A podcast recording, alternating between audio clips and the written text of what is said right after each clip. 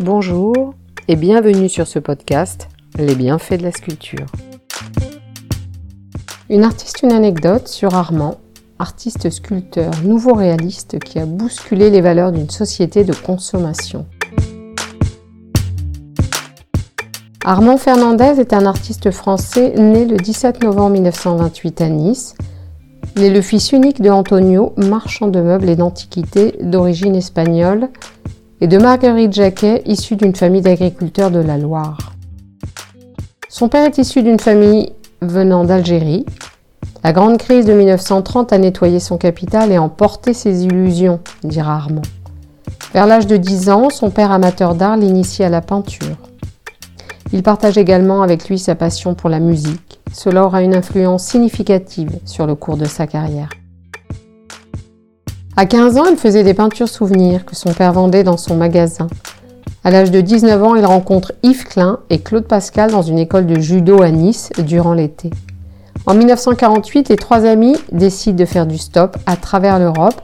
Puis entre 1949 et 1953, il s'intéresse de près au bouddhisme zen, l'astrologie et même Georges Gurdjieff qui croyait en la possibilité pour chacun d'atteindre un état de conscience supérieur. Armand obtient son baccalauréat en philosophie et mathématiques, puis étudie à l'École nationale d'art décoratif de Nice. Durant cette période, il réalise des petites peintures à l'huile, notamment un portrait de ses parents, qu'il conservera toute sa vie. Il développe également un intérêt pour les collections d'antiquités. Contre le conservatisme social de l'administration scolaire, il quittera cette école en 1949. Il décide alors de s'établir à Paris, afin d'étudier l'archéologie et l'art oriental à l'école du Louvre. Son ambition Devenir commissaire-priseur. Parallèlement, il explore le mouvement surréaliste en juin 1950. Il réussit ses examens à l'école du Louvre et en février 1951, il rejoint Yves Klein à Madrid. La guerre d'Indochine éclate et il rejoint le corps médical de la marine française en 1952 en 1953, il épouse la musicienne Eliane Radig, avec qui il aura trois enfants.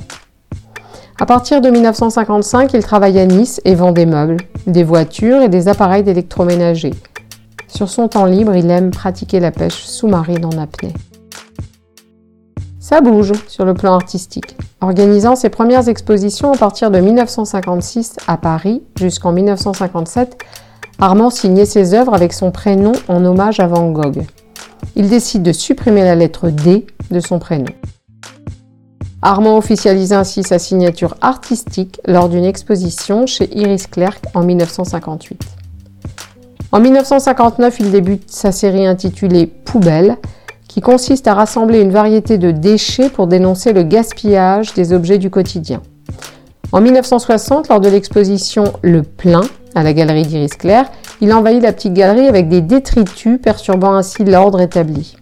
La même année, aux côtés de Klein, Poeri, Nikit Sinfal et Tingeli, il signe un manifeste fondant le mouvement artistique du nouveau réalisme.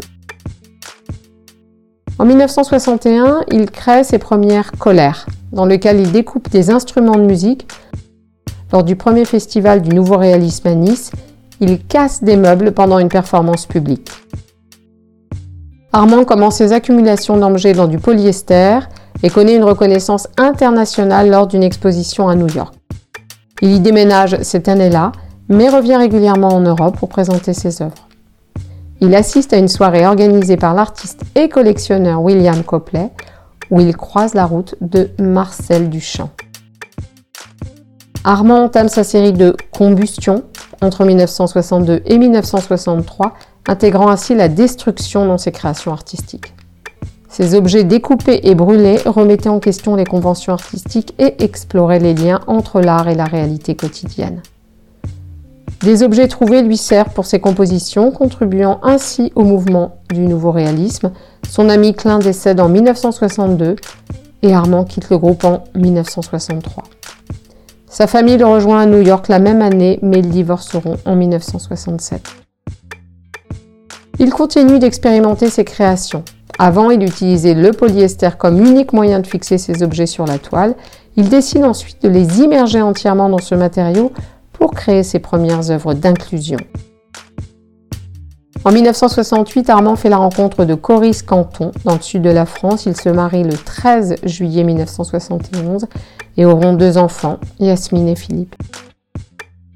De 1976 à 1978, Armand se lance dans plusieurs projets artistiques.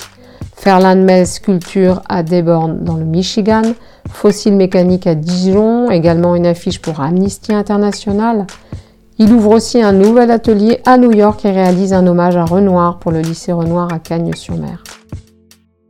Dans les années 80, Armand continue ses séries artistiques et crée d'énormes sculptures en bronze.